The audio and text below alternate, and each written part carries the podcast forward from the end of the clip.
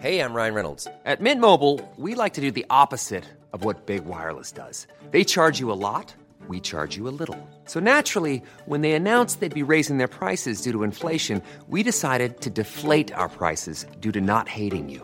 That's right. We're cutting the price of Mint Unlimited from $30 a month to just $15 a month. Give it a try at mintmobile.com slash switch. $45 upfront for three months plus taxes and fees. Promo rate for new customers for limited time. Unlimited more than 40 gigabytes per month. Slows. Full terms at mintmobile.com. Bonjour, c'est Henri Lecomte. Bienvenue dans Échange, le podcast du tennis. Soyez prêts.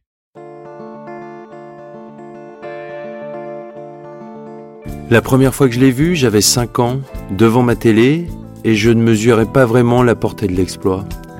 Je suis juste content, on a gagné. C'est par la suite que je me suis rendu compte, l'un des plus grands exploits de l'histoire du sport français. Il y a le résultat bien sûr, mais il y a la manière. Ce qui est important, c'est ce qu'il se passe autour. Son retour de l'enfer, sa carrière, ses coups de gueule, ses regrets. Henri Lecomte comme on l'aime, sans filtre.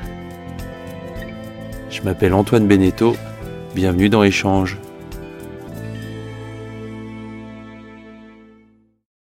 Bonjour Henri, on se vous voit ou on se tutoie? On se tutoie. Non, non, non, non, on va pas commencer à la jouer à l'envers. On se tutoie, ça va être plus simple. Parfait. Si j'ai eu envie d'enregistrer avec toi en cette période, c'est qu'il y a 30 ans, tu as été le héros d'un des plus grands exploits du sport français de l'histoire. C'est la finale de la Coupe Davis en 1991 à Gerland.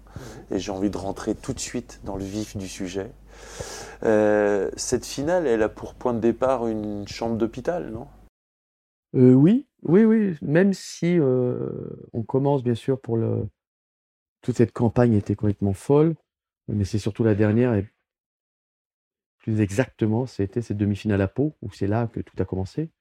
Où euh, ben oui, euh, j'ai eu une discussion avec Yannick et Patrice juste à la à la fin de cette euh, qualification puisqu'on gagne on gagne en 3-0 le jour, mais on fait plutôt 5-0 avec une équipe en face, une Yougoslavie qui était vraiment très amoindrie, mais bon, ça fait partie du jeu.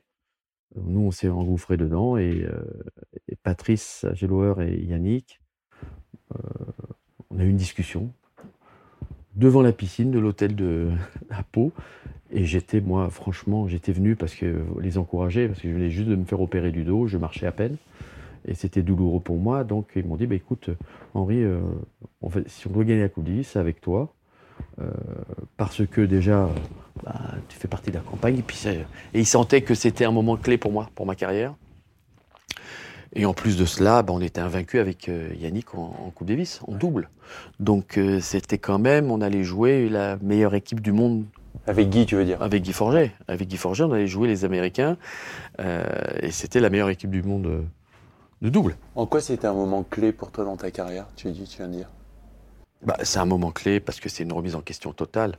Si tu veux un petit peu de ma carrière. J'ai fait une très bonne année en 86, 87. 88, je fais Roland Garros la finale. Après, c'est la descente aux enfers, puisque malheureusement, même si j'ai quand même gagné à Bruxelles en 88, le tournoi, mais euh, mon discours, le fait de mettre à dos euh, euh, pas mal de gens, les Jeux Olympiques, ça s'est très très très mal passé. Je joue après McEnroe à Bercy au premier tour. Euh, là, euh, c'est les noms d'oiseaux qui voltigent, tu vois. Donc, c'est vrai que j'ai senti que c'était pour moi une renaissance. Euh, donc tu as dit que c'était une blessure au dos, c'est ça? Mais troisième, troisième hernie discale opérée. J'en ai eu déjà deux auparavant, en 87, 89 et 91. Donc, donc, trois fois six mois, quoi. Enfin, là, non, un peu moins, deux mois et demi. J'ai accéléré un peu sur celle-là, de la dernière. Tu étais retombé à la 159e place mondiale. Mhm. Tu y croyais toujours au fond de toi Ou tu, t'es- tu Ah, disais bien sûr. Ouais. Non, non. Bah, disons que j'étais un peu habitué à ce genre de situation, de, de très bien jouer. J'étais un peu, en fin de compte, avec une, une carrière moins prestigieuse, le Del Potro d'aujourd'hui. J'étais fragile. Euh, J'avais un problème au dos, j'étais opéré du genou. euh, une fois, je me pète la main aussi. euh, et donc, à chaque fois, je faisais la- l'ascenseur, quoi. Et Del Potro, quand tu vois, c'est du cristal, c'est pareil. Il y avait énormément de problèmes au, poignet. Donc, euh, ça me faisait pas peur, ça. J'étais pas trop angoissé là-dessus. J'avais plus peur de, euh, tu vois, de, en fin de compte, qu'on ne m'aime pas et qu'on on, on ne dise pas Henri, voilà, il est capable de faire quelque chose. Et donc c'est pour ça que cette Coupe Davis a été très importante.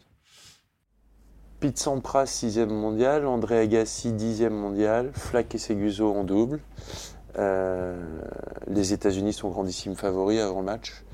Tu avais fait partie de la campagne en, 82. Oui. la finale à Grenoble, défaite contre les États-Unis. Avant la finale, vous êtes parti en stage de préparation à Montreux. Est-ce que pendant le, stage, tu as senti quelque chose de spécial? Bah, Bien avant déjà, puisqu'il y a eu quand même une préparation, un, test où j'ai joué en double avec Yannick à Bercy, où, on fait quart de finale quand même. Donc euh, ça veut dire que j'étais dans, la bonne, dans la bonne direction. Après, je suis parti aussi au Danemark pour faire un, tournoi où je suis allé en finale en double avec Benabiles, où je perds au premier tour, en, en simple, mais je n'avais pas joué depuis deux mois et demi, trois mois. quoi. J'ai pas de point de repère.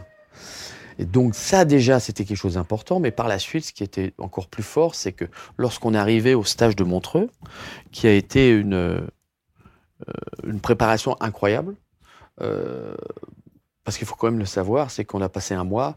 Alors bien sûr, c'était plus simple qu'aujourd'hui, on n'avait pas de portable, on n'avait pas, pas de télé dans les chambres, on n'avait pas le droit de lire les journaux, on était vraiment dans une autarcie complète, on était enfermés, on était tous ensemble. Il a duré combien de temps le stage? Il a duré, de, euh, il a duré 10 jours, une dizaine de jours?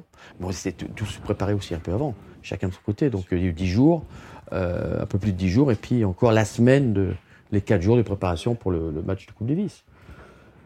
On était une bande de potes avec euh, des étoiles dans les yeux, avec une préparation assez incroyable avec Jean-Claude Perrin.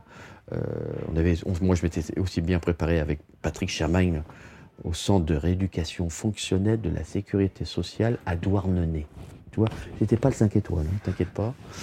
C'était à Douarnenez, à côté de Tréboul, où là j'ai rencontré aussi une personne fantastique, qui est, qui est Gilles Solo.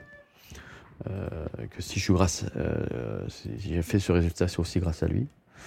Et euh, j'ai une équipe de ouf. Mais j'ai tout réappris, à marcher, à courir, à servir, ne pas cambrer, euh, travailler euh, différentes postures. Donc c'était assez compliqué. Et puis tout d'un coup, bah, j'arrive à Neuchâtel. À Neuchâtel, on joue, on fait le premier stage d'entraînement, on commence à faire les matchs. Et là, je sens qu'il y a quelque chose qui se passe. C'est vrai ouais, ouais, parce que bah, je, mets des, je mets des pâtés à tout le monde. Et des pâtés. Que je joue un tennis, mais incroyable. D'ailleurs, à un moment, je me dis, est-ce que je joue pas trop bien trop tôt? Sais, parfois, tu peux être un peu en décalage. Et on sent que ça monte, ça monte en puissance, en puissance, en puissance. Et il y a une chose qui a été vraiment très, très intelligente de la part de, de, de, Patrice, Agel et de Yannick, c'est que je n'ai jamais, mais jamais joué en simple contre Guy. Parce que Guy, est complètement différent. On n'a pas la même euh, mentalité, on n'a pas la même préparation. Lui, il a besoin d'être beaucoup rassuré, de taper beaucoup de balles, euh, de, de, quand ça va pas, il retape encore quelques, encore une heure. Euh, mais si, imagine que je joue contre Guy et que je le bats facilement.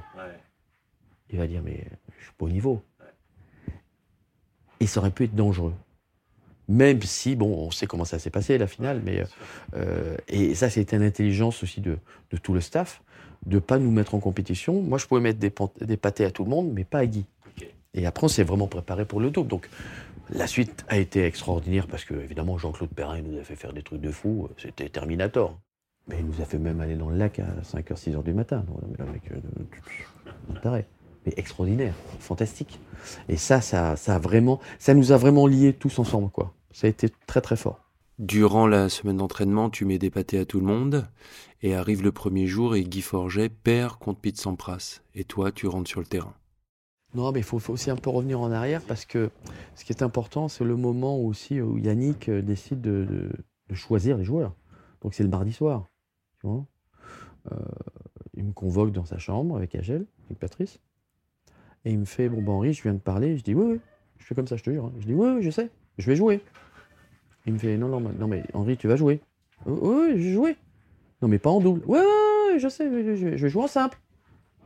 Moi, j'étais les dents, j'étais, tu sais, dans ma bulle. Donc, c'était un moment quand même assez fort. Euh, il m'a dit Voilà, Henri, tu joues. Je, je remercie. Ok, Yannick, t'inquiète pas. Je vais. Euh, je vais faire le maximum. Je rentre dans ma chambre, évidemment, je pleurais. Euh, je remercie le bon Dieu. Tu peux pas imaginer ce que c'était pour moi. Euh, Et bah voilà. Et après, je suis rentré dans en immersion complète. Euh, et, et pour moi, c'était voilà, c'était normal. Tu vois, ça allait tout défiler tout doucement. J'étais dans ma zone. J'étais vraiment, mais alors, incroyable. Jamais été comme ça. Peut-être une, ou deux fois dans quelques matchs, mais là, c'est vraiment sur une longue période, sur trois jours, toi. Et donc Guy part, lui, évidemment, jouer contre Agassi. Donc moi, je reste à l'hôtel avec Bernard Montalvan, parce qu'on a décidé que je reste à l'hôtel pendant le premier set. Je suis dans le premier set, je déconne avec Bernard, tout ça, puis bon, je vois euh, euh, Guy qui commence à jouer, puis il perd en 4-7, malheureusement. Agassi jouait vraiment très très bien. Il avait du mal à jouer contre. Euh, Guy avait du mal à jouer contre lui, donc il perd en 4-7. Évidemment, il rentre au vestiaire, et puis entre-temps, Patrice, il dit à Guy écoute, essaye de pas trop parler à Henri, t'inquiète pas. lui, et puis après il partira avec Yannick. donc Guy passe les vestiaires et moi je suis déjà chaud comme une baraque à frites. Je vais le voir, je lui tape sur l'épaule, je lui dis écoute, t'inquiète pas, mon gars, dans deux heures ça fera un partout, je le mets une branlée à l'autre. Et là, je vois que dans les yeux de Guy, parce qu'il était allongé sur la table de massage, il me regarde, il me fait. Et je, il me l'a dit après, mais j'imaginais, il me dit Mais le mec est fou. Le gars, il est 154e mondial. Je viens de battre Pete Sampras, qui est quand même maintenant 8e mondial. À la finale de Bercy, en 5-7, 6-4 au 5e ou 7-5, je ne sais plus. Et là, il est en train de lui dire qu'il va mettre une branlée. D'accord. Donc il dit rien.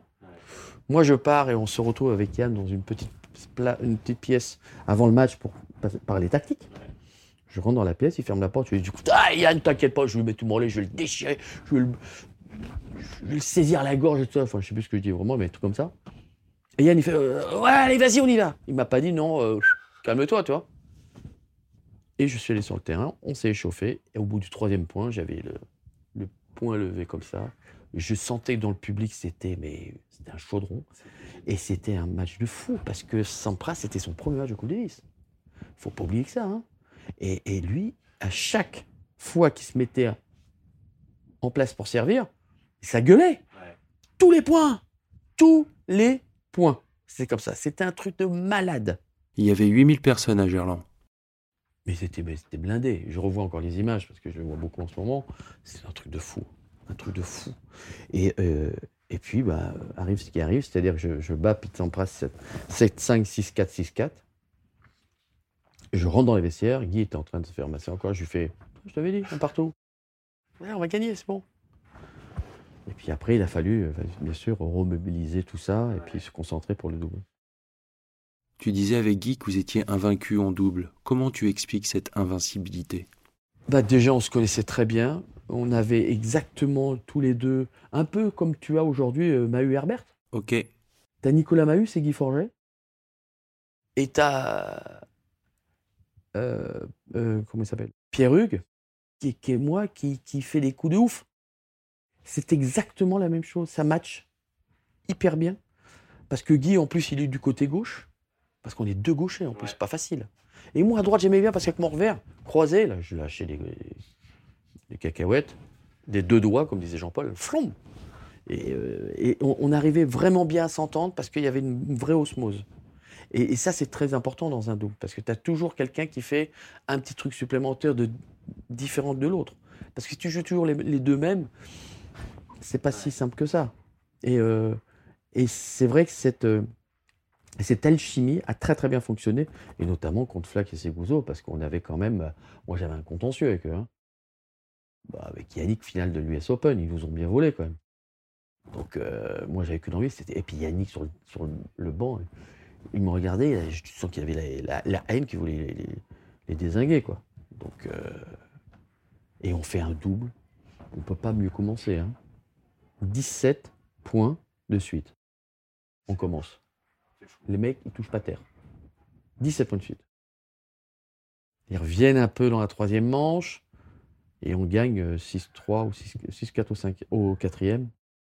C'est moi qui sers à cette C'était extraordinaire. Et là, on sent qu'on a marqué l'histoire. Qu'on commence à marquer l'histoire parce qu'on fait. Euh, on sort, moi je me rappelle, je fais toujours encore deux, deux, encore un, un point, un seul point.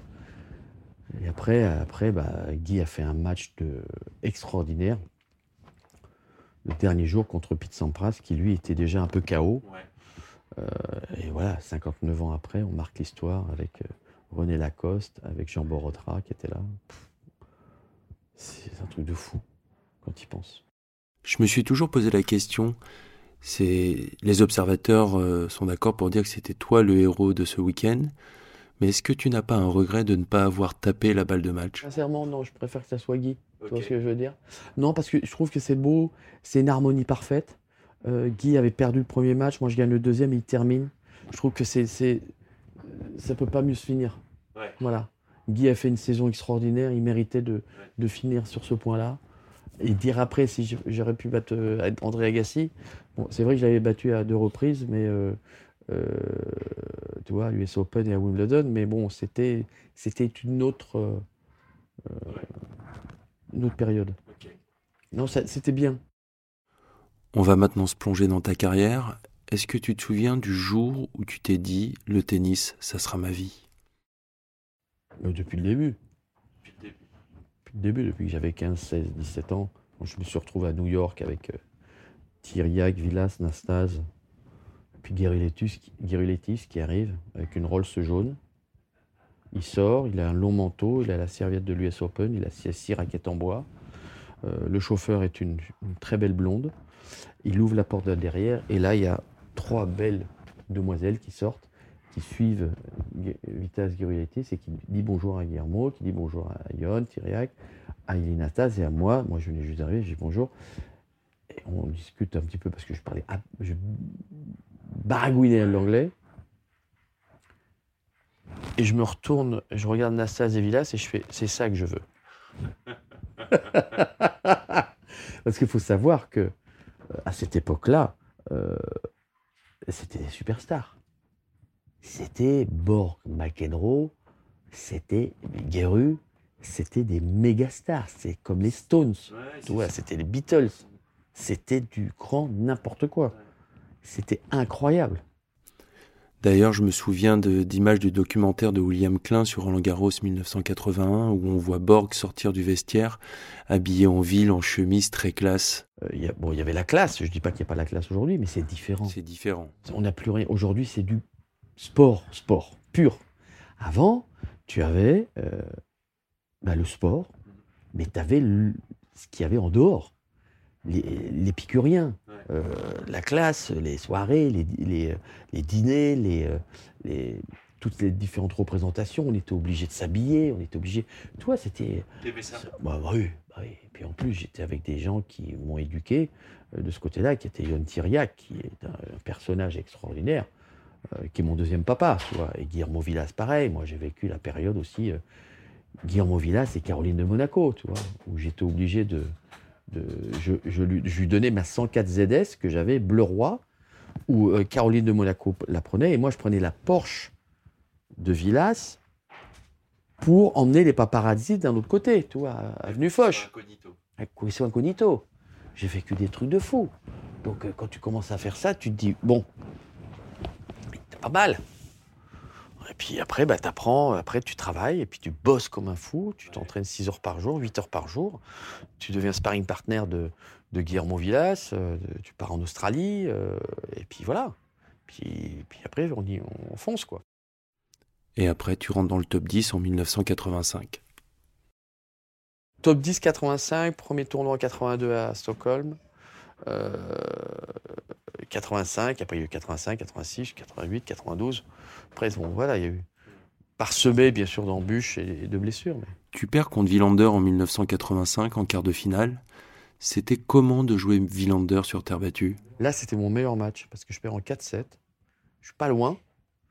Euh, bah, c'était quand même impressionnant parce que Mats, euh, on peut pas comparer à, à nos joueurs, pas à Nadal par exemple, parce que c'est autre chose, c'est notre planète.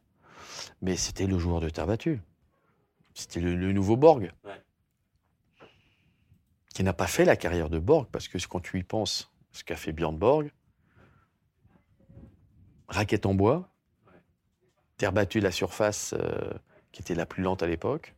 Il se retrouve 15 jours après à Wimbledon sur un gazon où c'était de la glace. Et la balle rebondissait à peine. Euh, il se fait quoi Six fois et cinq fois? C'est aussi monstrueux, quoi, tu vois. Et, tu te dis, euh, là, c'est totalement, c'est autre chose. Et donc Villander, c'est vraiment celui qui, bah, il a gagné Wimbledon- il a gagné Roland Garros, pardon, en, battant Guillermo Villas la première fois quand, quand il est très très jeune. Et là, quand tu, voilà, tu joues lui, c'est, c'était solide, quoi. Ouais. Tu joues Yannick en huitième et tu le bats en 5-7 cette année-là. On parle d'une rivalité entre vous. Est-ce que c'était vraiment le cas? Bien sûr qu'il y avait une rivalité, mais une, une rivalité qui était à la fois saine. C'était pour savoir qui était le numéro un français, c'est pour ça? C'était, c'était une, on avait besoin de ça. Je pense que moi, Yann m'a fait euh, euh, me dépasser, m'a fait le, euh, aller dans une autre dimension. Si j'avais pas eu Yannick, euh, c'est, toujours important de, de vouloir battre son, euh, son frère ou euh, le meilleur joueur français de l'époque et de dire voilà, non, c'est moi maintenant. T'as compris, je frappe à la porte. Et le fait de l'avoir battu à Roland Garros dans son jardin, et en plus d'une façon 6-1 au cinquième, en remettant une vitesse supplémentaire, tu passes un message. Et c'est important. C'était ça ou c'était un peu la guerre? C'est un combat de boxe. Il y avait à la fois de, beaucoup de rivalité avec l'entourage, ce qui était amusant. Euh, beaucoup de, il y avait de la rivalité entre nous, mais il y a eu du respect aussi. Et on se marrait parce qu'on faisait les cons tous les deux. hein. T'inquiète, on n'est pas les derniers hein, à faire les fous furieux. Mais, euh, et, euh, mais c'était, c'était bien. Il, elle, était, elle était utile. C'était quelque chose d'important. Tu vois Et moi, je l'acceptais. Bien sûr qu'il y a Yannick qui a gagné Roland Garros et que moi, j'aurais voulu être le deuxième. Parce que j'étais pas loin en 88. Mais bon, j'ai mis les pieds dans le tapis. Cette année-là, tu perds aussi en quart de finale de Wimbledon contre Boris Becker après avoir battu Lendl. C'est durant cette saison que tu t'es dit Ok, je peux faire partie des tout meilleurs Oui, parce que tu te dis, quand tu commences à battre les meilleurs joueurs du monde dans un grand chelem, ça n'a rien à voir que quand tu les bats dans un tournoi régulier. Premièrement, parce que c'est en 2-7. Euh, et puis, quand tu les bats en huitième ou en quart, c'est pas pareil, quoi. Tu vois, tu passes un vrai message. Lendl, je le bats en 4-7, je bats pas de cash aussi, tu vois, sur gazon. Donc, je commence à m'installer. euh, mais manque de peau, il y a une espèce de spoons, là, allemand, là, rouquin, là, qui, était sur, mon, sur, ma, ouais, sur ma voix, mais euh, Ouais, tu feras demi-finale en 86 contre Pernfors à Roland Garros. Un match interrompu par la pluie. c'est quoi Là, je pense que c'est ma, ma meilleure année pour pouvoir gagner, inconsciemment. Je mène un set break, arrêté par la pluie, et là, je deviens fou parce que il bâche, il débâche et ils remettent de l'eau dessus. Il est encore plus lent le terrain là. Tu vois? Et je perds contre Perlforce en 4-7 pour jouer. Purée, Fabuleux. Ça aurait été fabuleux. Ben non. D'ailleurs, Lendl, est-ce qu'il était aussi antipathique qu'on le dit? Moi, j'avais de bonnes relations avec Ivan. Avec Ivan, il a toujours eu une image très dure. Il a, une, il a un humour très sarcastique, tu vois, très. Alors, il faut, faut suivre de temps en temps. Mais je m'entraînais beaucoup avec lui. Parce que c'était quand même le précurseur des entraînements de dingo. hein. paraît. Mais non, mais un malade. Oh, ouais, pff, un fou. Bah, on a vu les résultats. hein. Donc c'était quand même un joueur euh, extraordinaire. Très spécial, bah, comme Macadro, comme Ban, comme Yannick aussi. Hein. Yannick était spécial. Hein. euh, Et tu vois, Nastas aussi, euh, Panata, euh, tout le monde. Tout le monde avait sa personnalité. Tu avais Edberg pareil, tu avais Mats, Villander, tu avais Boris Becker, t'avais pas de cash. ouais, et là, tu en avais de la personnalité. hein. Là, il y avait les mecs, il fallait choisir. Hein. Mais Ah ouais. les meilleurs. Ouais, mais parce que- personnalités sont pas les meilleures. Oui, non. Oui, mais parce que c'est différent. Oui, mais parce que aussi, c'était, je pense, euh, euh, sincèrement, une éducation, euh, une façon d'être. Aujourd'hui, on, on regarde plus ce que tu mets sur les réseaux sociaux que, que, que les résultats. Tu vois Et c'est dommage. Et c'est peut-être pour ça aussi que le tennis a un peu de, tu vois, de, comment te dire, un peu de mal en ce moment et qu'on perd beaucoup de joueurs on perd beaucoup d'adhérents. Moi, je vois dans les clubs, bon, ici aussi, à Levallois, j'ai pas de problème, mais il y a moins de passion parce qu'on a besoin d'avoir une vraie passion pour ce sport. Alors, on a Roland Garros, qui est très extraordinaire, mais il faut penser, bien sûr, aux jeunes qui, vont arriver derrière. Tu finis l'année à la cinquième place mondiale Et puis j'ai envie qu'on aille à, à Roland Garros 88. On fait un petit saut dans le temps. Tu te sors difficilement de tes deux premiers tours en 5-7. Et en huitième, tu bats Becker aussi en 5-7 avec un magnifique débardeur sur ton polo Lacoste blanc et bleu. Euh, Ah ouais, et puis t'as vu comme ça attaquait? Incroyable. Service volé, retour volé. On était à l'attaque. Et puis c'était pas les conditions idéales pour nous. Hein. Bah non. Et, mais ça faisait peur hein, parce que ça frappait. Hein. Ouah je me souviens quand j'ai revu des, ces images aussi. Oh, Qu'est-ce qu'on frappait Et ouais, 6-4 au cinquième. Ouais, et puis on sent qu'il y a une union avec le public, qui est communion. Une grosse communion, mais il est vrai que comme tu le répètes, et j'avais pas, tu vois, parce que c'est vraiment la finale qui m'a marqué, euh, j'ai fait beaucoup de matchs en 5-7. Et je suis arrivé cuit, quoi. Alors j'étais fort mentalement euh, euh, au, au premier set, mais après tout d'un coup, j'ai fait ballon de baudruche, quoi. Cuit aux patates. Cuit. Tu arrives avant cette finale face à Villander et tu te dis quand même c'est pour toi? Oui, si, tu peux. Je me dis oui, sauf que j'arrive quand même, comme euh, je le dis, un peu émoussé, fatigué, un peu incertain, euh, une peur, une peur euh, in- incroyable, où je fais le match mais 15 fois dans la nuit, je dors pas très bien. Après, on peut dire plein de choses, mais... Et, puis après, ça m'a échappé, quoi. Après, j'étais cuit. Parce que je pouvais pas jouer Villander sans être qu'au début du, match, je sers à 5-4 pour le premier set quand même, hein, en jouant un tennis, mais j'attaque euh, bien. Mais après, plus de gaz, plus rien. J'avais qu'une envie, c'est de me barrer, ah ouais, d'être comme ratatouille et de me passer derrière la bâche. Et puis, parce que tellement, je pouvais plus. Et puis le public commençait à dire Ouais, rentre chez toi. C'est- le public de Roland est était particulier. Je pense qu'il a beaucoup progressé aujourd'hui. Euh, très versatile. Hein, et te rappelle, il y a eu des matchs un peu de fou. Un match, moi, qui m'avait choqué. Euh, Jean-François Cojol qui joue Jimmy Connors, qui a balle de match. Et le public se met debout pour encourager Connors. Et l'autre, c'était un Français. Là, tu te dis, euh, c'est chaud, quoi. Hein, tu vois, c'est. Et puis après, après, bon, après, on le sait ce qui s'est passé, hein, le discours. Et alors, le discours, euh, ok, d'accord. Tu sens que ça t'échappe sur le Complètement. Oh là là là là. Oh là, je mets les pieds dans, dans le tapis, mais c'est pas un tapis, c'est un truc énorme. Ouais. Et comme je me sens mal, bah, je me dis, euh, je vais m'en sortir avec une pirouette, en disant, ouais, c'est ça, le truc, en, en rigolant, sauf que c'est pas du tout en rigolant, que c'est pris avec de l'arrogance. Et en plus, je mets le pied, si tu te souviens, sur le truc, euh, en disant, Oui, exact. Voilà, les- mais la connerie du mec, putain, mais la connerie du mec. J'ai honte, j'ai honte encore. Mais- mais t'as- ouais, c'est vrai, t'as honte. Puis après, j'espère que vous avez compris mon jeu. Je reviendrai l'année prochaine pour gagner. Bon, bah non, c'est le pied dans le tapis. Hop, premier tour. Euh, et euh, Ça fait partie, c'est un regret aujourd'hui. ah bah, tous les jours. Ah ouais, Quand je vais à Roland quand je vais à Roland Garros, j'y pense. J'ai raté la dernière marche. Mais c'est pas très grave parce que j'ai parce que j'ai 91 qui a gommé et 92. Parce qu'après, on, on reviendra après pour 92 parce que le Vengeur masqué, euh, c'était pas mal. Euh, après ce discours, il y a eu Bercy. Ah ouais, non, mais non, non, mais attends, après ce discours, non, t'as oublié un truc important, les Jeux Olympiques, Séoul. Ah, alors ça, je l'ai pas, vas-y. Ah, tu l'as pas celle-là? Oh, elle est belle bah, C'était Philippe Chatrier, et Philippe Chatrier, je l'appelle parce que voilà, j'avais une désignation à Barcelone la semaine avant Séoul.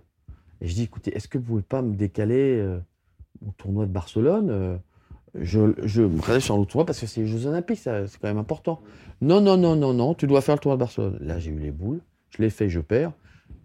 Après, bien sûr, très mal conseillé à l'époque, au lieu d'aller au village olympique, je vais à l'hôtel privé.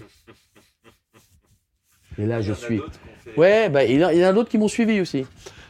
Il y a- et et au- au-dessus du, euh, du bâtiment de, l'é- de, de la délégation française, c'était Thierry Ray qui était évidemment le capitaine Ouais. de la délégation. Il avait mis Merci Riton en gros. De- de- alors, je me suis fait mais déchirer.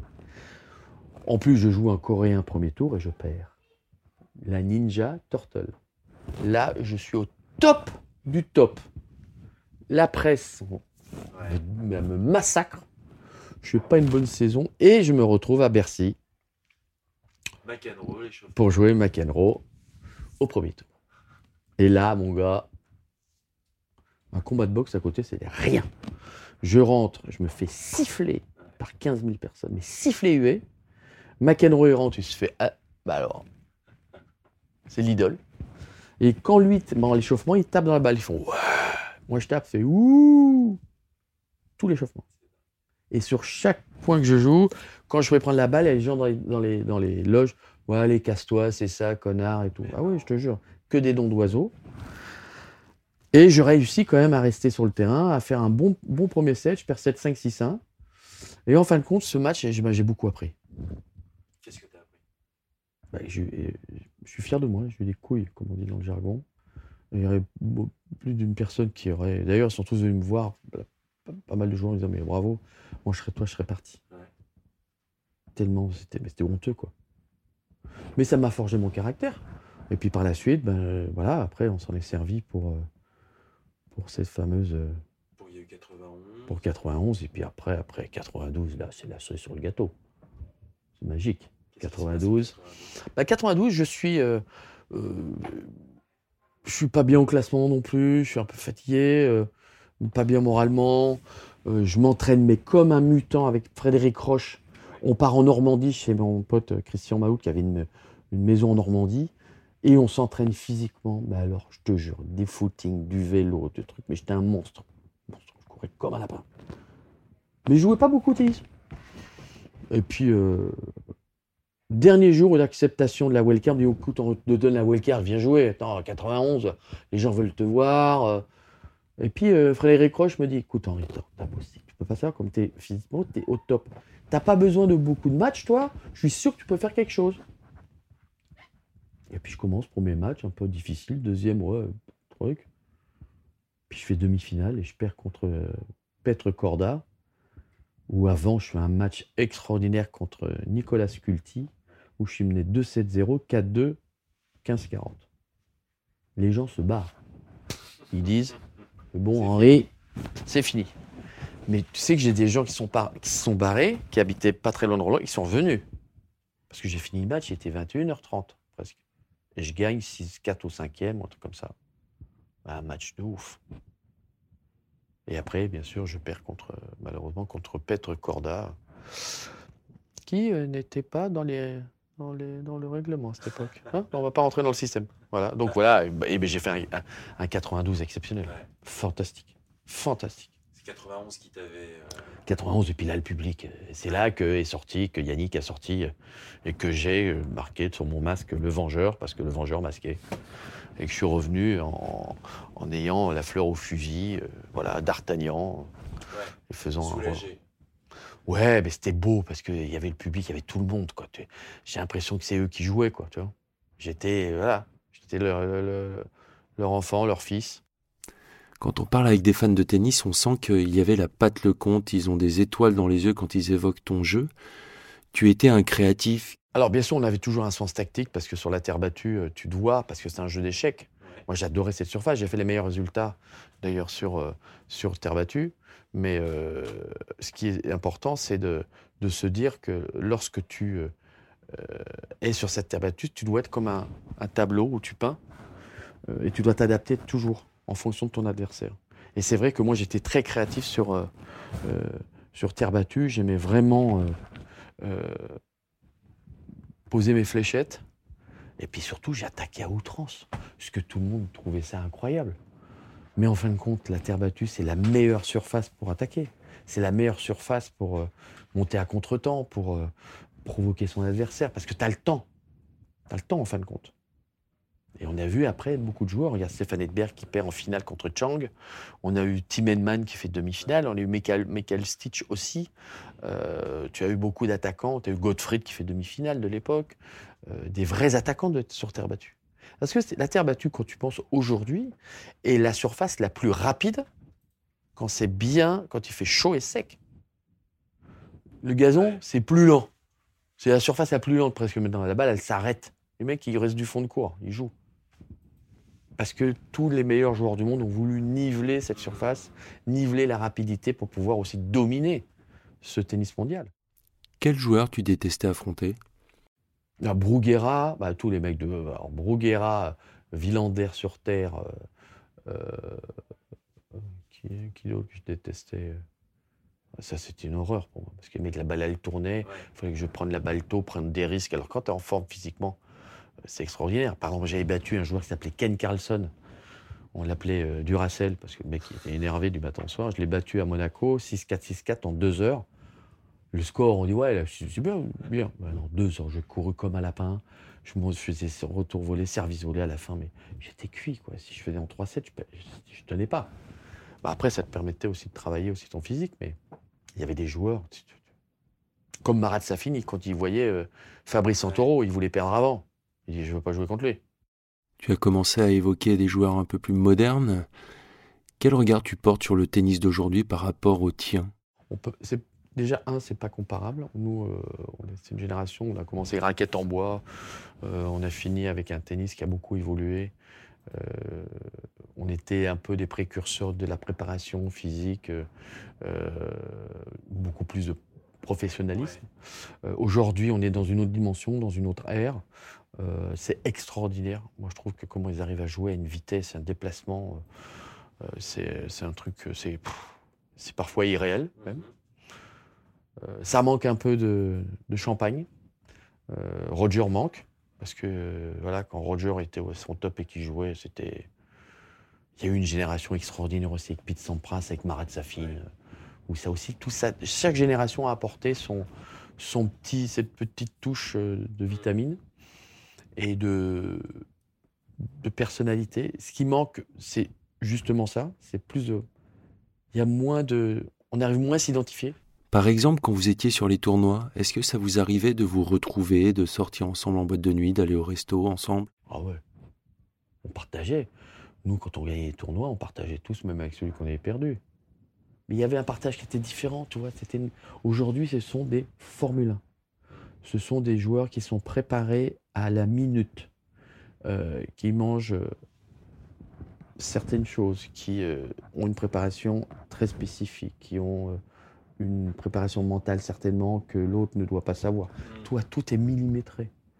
Euh, c'est devenu euh, incroyable d'ailleurs. Comment tu crois qu'il faudrait faire évoluer notre sport? Alors si on n'évolue pas dans notre sport, on va mourir.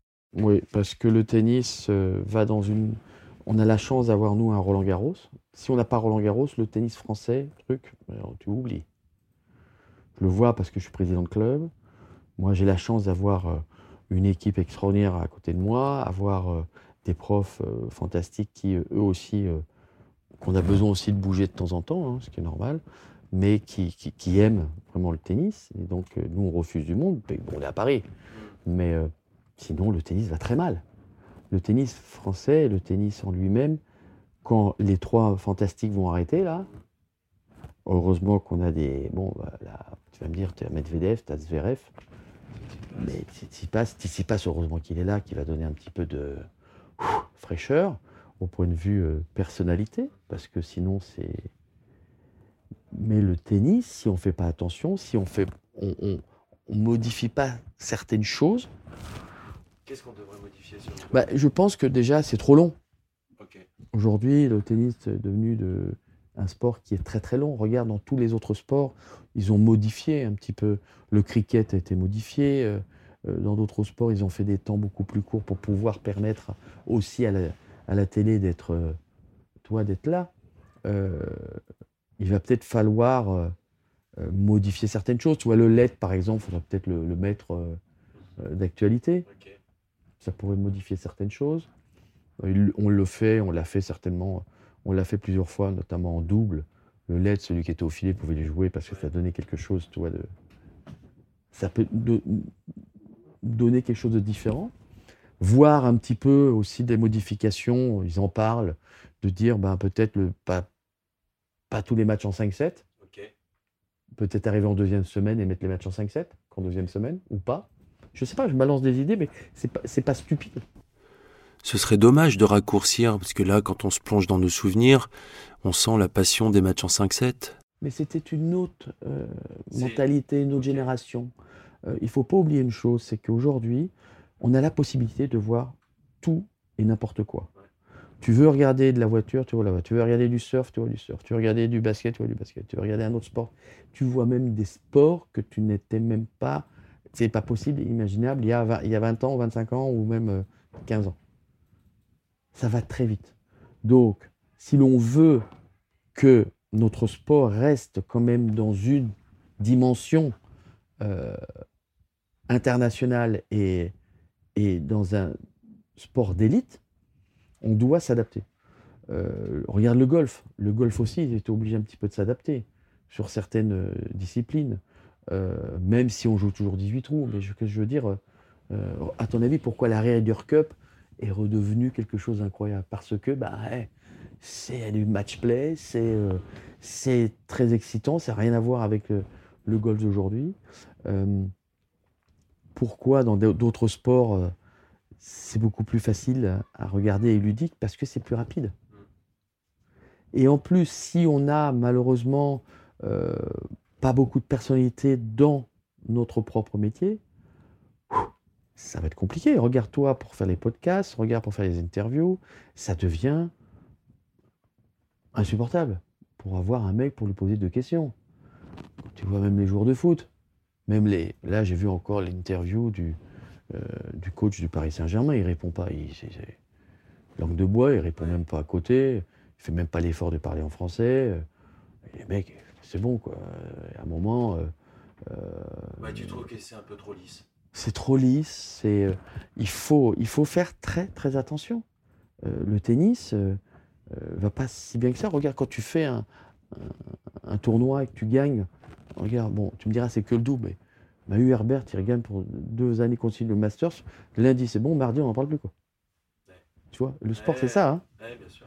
Donc, qu'est-ce qu'il faut faire? Eh ben, il faut essayer de dynamiser tout ça. Il faut essayer de, de reconquérir les gens et les personnes qui, malheureusement, nous quittent dans les clubs parce que là, le tennis, c'est devenu euh, très difficile, compliqué. Pour bien jouer, il faut prendre du, faut prendre du temps. Euh, l'impatience des gens, l'impatience des jeunes. Des jeunes qui, eux, veulent tout tout de suite. Ils veulent tout tout de suite. Ils veulent pas bosser, ils veulent pas travailler. Ils veulent, ils veulent travailler, mais ils veulent, euh, ils veulent que tout d'un coup, tu t'entraînes 8 jours, euh, ça y est, t'es dixième mondial. Ah non, mon petit gars, c'est pas pareil, là. Tu vois? Donc, c'est aussi une certaine impatience que le monde actuel nous délivre. Euh, donc, il faut, faire, attention et il faut aussi pouvoir s'adapter. Alors, je ne te dis pas que j'ai la science infuse, hein, je ne l'ai pas, moi. Mais il faut aussi faire attention et aller dans les clubs pour trouver les futurs champions qui, pour moi, à mon avis, on a une petite dizaine de 15 ans. Justement, Richard Gasquet parle d'une mauvaise période pour le tennis français. Comment tu l'expliques? Juste un trou générationnel ou est-ce qu'on peut mieux faire? On a eu une génération, même si on, peut, a un peu critiqué par moment, moi j'étais le premier en disant ouais, ils font pas tout pour regagner un grand chelem. On a eu une génération quand même assez, exceptionnelle. Donc bravo à eux. Mais Richard, il en est conscient aussi, on est mal. Pourquoi? Erreur de la fédération, erreur du DTN, erreur euh, de la logistique et l'organisation dans différents euh, clubs, dans différentes ligues on a délaissé le haut niveau pour mettre en place Roland Garros. Qu'est-ce qu'on a fait? C'est-à-dire qu'au lieu de faire un entonnoir beaucoup plus restrictif et sélectif, on, l'a, on a agrandi le trou. On a dit c'est pas grave, on va prendre plein de jeunes. Mais non, c'est pas ça qui te fait euh, gagner l'élite. L'élite te fait que tu dois te battre avec d'autres joueurs pour te sélectionner et pour être dans l'élite mondiale. On est très fort en junior. On est les champions du monde des juniors. À nous. ouais. Mais dès qu'on lâche le petit dans le grand bain avec les requins, aïe. Alors il est vrai qu'on a certains joueurs qui éclatent très tard. Comme tu peux voir, tu peux avoir des joueurs, bon, Hugo Gaston, qui lui, alors lui, il s'en sort du jeu, mais bravo parce qu'il a putain, petit gabarit, euh, sa façon de jouer, elle est pas facile. Même si je pense qu'il doit encore vraiment évoluer dans son jeu parce que tout le monde sait comment il joue maintenant. Alors il sort un petit peu du, de temps en temps. Mais on va avoir une période qui va être très très compliquée. hein. Tu disais 15 ans. Ah oui. Ouais, parce qu'on a raté le coche. Alors, on espère, et je le souhaite de tout mon cœur, qu'on va avoir des joueurs qui vont sortir. On va pas se retrouver comme la Suède. Rappelle-toi de la Suède. Regarde la Suède, il n'y en a plus un. Il y a ici, il y a Siner maintenant, qui vient juste d'arriver après quoi 15 ans? Non, Ymer. Imer, pardon, pas Siner, Imer. qui après 15 ans ou 20 ans? Plus personne? Tu vas en Suède aujourd'hui, les cours de tennis, tu vas voir qu'il n'y en a plus, il y en a presque plus, il y a des paddles partout. Parce que bah, ils n'ont plus de leader. Il n'y a plus personne qui joue vraiment euh, très très bien au tennis, donc bah autre sport. Et ça peut nous arriver, nous. hein. Nous, on a la chance, on a Roland Garros. Mais regarde, qu'est-ce qui s'est passé avec l'Angleterre pendant des décennies, euh, pas, pas des décennies, mais bon, il y a eu Tim Henman qui fait cinq fois demi-finale. Après, il y a eu Murray qui a gagné. Mais sinon, avant, tu avais Jeremy Bates, c'était ma génération, qui fait une fois quart. Mais c'est dingue, alors qu'il y a Wimbledon. Alors qu'il y a Wimbledon. Regarde l'US Open, par exemple. La l'US Open. Un Américain, le dernier, c'est Roddick. Qui a gagné après? Je sais pas, je me trompe, mais. euh, L'Australie, ah, l'Australie, là, ça, Ouais, commence. Heureusement qu'il y a les Williams? Oui, il y a les Williams, US Open, il y a les filles, mais c'est ce que je te dis pour ça. Ouais. Barty, US, euh, Australie, Williams, US Open, mais la Williams, c'est fini. C'est, à mon avis, c'est, fini, là. Euh, les Australiens, c'était pareil aussi que les- chez les hommes. hein. Regarde, ils ont, des, ils ont des caractères. Ils ont des mecs, euh, ils s'enflamment quand ils arrivent en huitième ou quart. Puis après, il n'y a plus personne. Mais le dernier, c'est, c'est Layton, hein, c'est Hewitt. Avant, tu avais du, t'en avais, t'avais du cash, tu avais du rafter. Euh, aussi, encore une génération de, incroyable. Mm. Mais euh, eux aussi peuvent se retrouver. Donc, euh, pour toi, ce sont les individualités, ce sont les, ça va être des locomotives. On a besoin ça, de le- leaders. On a besoin, on a besoin de leaders. On a besoin d'une fédération forte et, et intuitive. Il faut qu'on aille voir ailleurs. On, a, on, on s'est endormi. Je vais te dire. On a eu les 10 ans de Jean Gachassin et ont été terribles. Et les 5 ans de Gudicelli, euh, mais tu oublies. Une catastrophe. Alors on va dire, mais non, mais t'es sévère. Oui, on a eu ci, on a eu ça. Mais non, c'était des joueurs qui étaient déjà au plus haut niveau, qui ont fait de bons résultats, mais que la fédération a dit, ah ben tiens, on t'aide, on te donne un peu d'argent. Au lieu de donner de l'argent à des gars qui ont déjà beaucoup d'argent, il aurait fait mieux de l'investir dans, euh, tu vois, peut-être des jeunes ou des, rassemblements, des déplacements, aller voir aussi ailleurs, aller en Serbie, aller en Russie, aller en, Biélorussie, aller euh, voir dans d'autres endroits comment ils travaillent. Nous, c'est ce qu'on faisait avant avec Agel, Patricia Gelauer, avec Jean-Paul Lotte. On allait aux États-Unis, on allait en Australie, on allait euh, dans différentes euh, académies voir comment ça fonctionne. En Espagne, on va pas en Espagne. Attends, moi, si j'ai un- quelqu'un, un jeune, qui a un vrai potentiel, mais avec la fédération, je pars avec lui deux mois préparer la saison de Roland Garros sur terre battue. Le gamin, il va se prendre des raclés, où il va s'entraîner 6 heures par jour sur terre. Il va pe- peut-être la possibilité de jouer avec Rafa. Mais t'imagines le truc? Non. Non, non, on, on reste à Paris, on est bien dans notre petit cocon, euh, tout va bien. Il faut aller voir ailleurs. hein. J'ai l'impression que ça commence un peu à bouger quand même, ça. Que les, que Bah, j'espère. Certains jeunes. euh, Non, non, déjà j'espère. Et puis on a la chance d'avoir quand même un président comme Gilles Moreton qui connaît le tennis, qui a été euh, euh, 50e mondial, qui a fait la finale de Coupe Davis en 82. Euh, c'est pas n'importe qui, Gilles. Mais il faut pas se faire marcher sur les pieds avec les autres. C'est-à-dire qu'il faut pas faire du copinage. Tu vois, le copinage, c'est bien beau, mais ça fait pas avancer le schmilblick. Hein. Toi, t'aurais envie de coacher aujourd'hui? Traîner, coacher, ça n'a pas été vraiment mon truc. Moi, j'ai fait beaucoup de choses avec, euh, ici avec Voilà. mon club à Levallois. On fait beaucoup de choses avec Sofiane et, et Robert, qui, euh, bon, euh, grâce à Sofiane, heureusement qu'il est là, parce que sinon, ça serait plus compliqué pour moi. Mais, mais on a une bonne équipe et on essaie de mettre en place. On avait délaissé le haut niveau un peu ici, parce que c'était une, une vision du siège, lui laisser en disant non, on veut pas trop faire. Là, on reprend. Donc on, a deux, très bons jeunes là, et on, est, on en est content. Euh, on va mettre une petite structure en place, voilà, pour les aider. Euh, mais de là, tu sais, si tu veux vraiment avoir euh, une, structure, il faut avoir un entourage, il faut avoir une équipe, il faut avoir aussi des jeunes qui ont envie de faire l'effort, de- de respecter ce qui a été mis en place. Tu sais, on, on a, on a aidé plusieurs jeunes et joueuses ici, euh, mais tu sais, il n'y a pas de secret. Il faut prendre le temps, il faut être très humble, Mhm. et lorsque, surtout quand tu reviens de blessure, ça prend pas mal de temps. Donc, euh, et puis, euh, on peut pas non plus, tu vois, lorsque tu as été euh, 15e mondial, euh, euh, et que tout d'un coup tu penses que tu joues toujours le même niveau, non, non, non, non, non, non, non, non. Tu repars à zéro. hein. Et, euh, et ça, c'est toute une organisation. Alors, il est vrai qu'aujourd'hui, euh, euh, il y a eu cette fameuse période d'avoir deux coachs, trois coachs. Ça a bien fonctionné pour certains, d'autres pas. Aider quelqu'un pour lui donner une petite touche supplémentaire par moment, pourquoi pas Ça, ça serait intéressant. Mais de là à faire coach tout au long de l'année et être le porteur d'eau et d'aller chercher les raquettes accordées, ça m'intéresse pas. Je- Tu sais, j'aime, bien que aussi on me, parce que je sais, je l'ai vécu. Moi, j'ai eu beaucoup d'entraîneurs. Euh, si à un moment euh, tu, tu commences à mal lui parler, euh, pas le respecter, euh, parce que le problème qu'on a aujourd'hui, c'est de se dire, et je pense qu'il y a beaucoup de joueurs maintenant, les meilleurs le font, savent ce que c'est que d'investir. Et de dire, voilà, il me faut du temps, tu vois. Euh, on n'est pas au foot ici. hein. C'est facile, dès que l'équipe ne joue pas bien, ben, on, vire l'entraîneur. Euh, On est surtout sur une, compréhension et une organisation sur du long terme. Alors, il est vrai qu'il y a certains joueurs qui aiment bien faire la valse des entraîneurs, parce que c'est le joueur qui paye.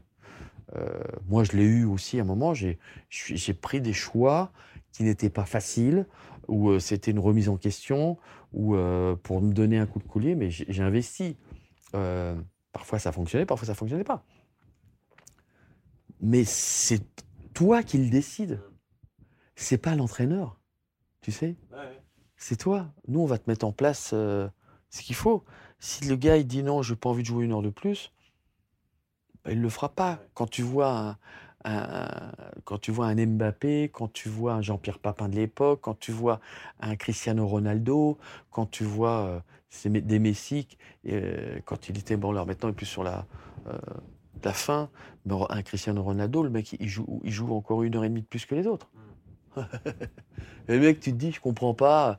Tiens, à la 87e, euh, pouf, il te met une lucarne. Ah ouais, mais simplement, le mec, il a, il a fait 120 minutes, lui, d'entraînement. Tu vois ce que je veux dire? En plus. Donc, il n'est pas crevé. Et puis, quand il faut le mettre, bah, le génie, ça se travaille.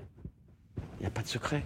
Il n'y a pas de secret. Et je crois qu'aujourd'hui, il ne faut pas se voiler la face et être euh, conscient et honnête aussi envers soi-même et envers les joueurs, de dire, bah, moi, je, suis- moi, je suis content d'être 30e mondial. Bah super Mais tu te voiles pas la face. Tu dis pas que tu veux gagner quand tu peux, tu fais pas l'effort. On arrive à la fin et j'ai une tradition dans l'échange. Je me rends compte au fil des épisodes que mes invités ont une rage qui les habite pour accomplir ce qu'ils ont accompli. Elle se situe où, toi, la tienne? Moi, le, le bonheur, le jeu, parce que je suis un joueur de tennis. Je ne suis pas un joueur en dehors, pas du tout de casino, rien. Je suis un joueur, euh, je mords la vie, je suis un joueur et un sportif dans l'âme. Je fais des courses automobiles, je suis pareil. Euh, je joue au golf euh, et c'est rare et je peux, je peux te le signaler, je ne joue pas au golf comme au tennis. Et je ne conduis pas des voitures de course comme, comme, comme je joue au tennis. Mais mais c'est- je suis habité de, de bienveillance et de ret- retransmission aujourd'hui parce que je suis bien dans ma, dans ma tête et dans ma, dans ma peau. Euh, j'ai beaucoup appris euh, sur moi-même. Et euh, ce qui est important, c'est de retransmettre. Donc, je suis très heureux d'être ici et de pouvoir retransmettre un peu aux enfants, aux jeunes ou des personnes qui viennent prendre quelques conseils. Mais il faut prendre le temps.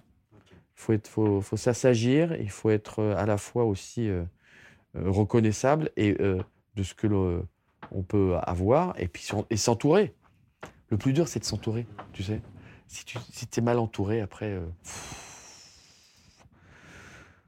j'ai eu mes périodes de, de mauvaises rencontres. Ouais, t'as souffert dans ta carrière. Ah oui, j'ai souffert, mais et en plus, généralement, quand tu fais une mauvaise rencontre, t'en fais pas qu'une. tu vois, tu, tu la bouffes, bah, ah Euh, et après, tu après, es plus serein. Mais, mais je garde toujours cet enthousiasme, cette vérité, cette euh, euh, aussi, euh, comment dire, loyauté. Et moi, faut pas qu'on m'emmerde, quoi. Tu vois Et je peux pas faire une chose si j'y crois pas. Et je peux pas. Et par contre, je peux faire un truc, même parfois bénévolement, pff, parce que je, je- voilà, ça me fait plaisir et j'y crois. Mais il faut pas me prendre pour un lapin de six semaines, quoi. Tu trouves que parfois on t'a pris pour un lapin de six semaines? Oui. Oui, mais c'est parce que je l'ai bien voulu aussi. Tu sais, il faut être honnête. hein. C'est que par moments, tu voilà. Parce que tu voulais être aimé et que tu voulais euh, aussi qu'on t'aime. euh, Tu voulais que aussi certainement, euh, et j'en suis sûr, euh, te prendre pour quelqu'un d'autre. Mais c'est humain. On a tous eu le melon, le cigare, le chou, comme on dit. Ça te fait progresser. Quand tu l'as compris. Par contre, il y en a qui l'ont toujours. hein. Là, euh, par contre, c'est mort. hein. Ça, c'est cuit.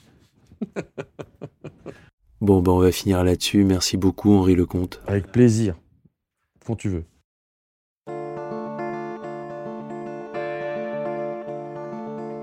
Henri, Riton, c'était comme vous voulez, mais c'était le conte tout entier. Merci à lui pour sa générosité du moment. J'aimerais remercier Laurent Aquin et Adrien Noël aussi au studio Laude à la réalisation de cet épisode. Continuez à partager le podcast, à vous abonner, cela permet sa continuation et son évolution. Et j'aime lire vos retours et vos commentaires pour l'améliorer. À très bientôt pour un prochain numéro d'échange. Et d'ici là, eh bien, prenez soin de vous.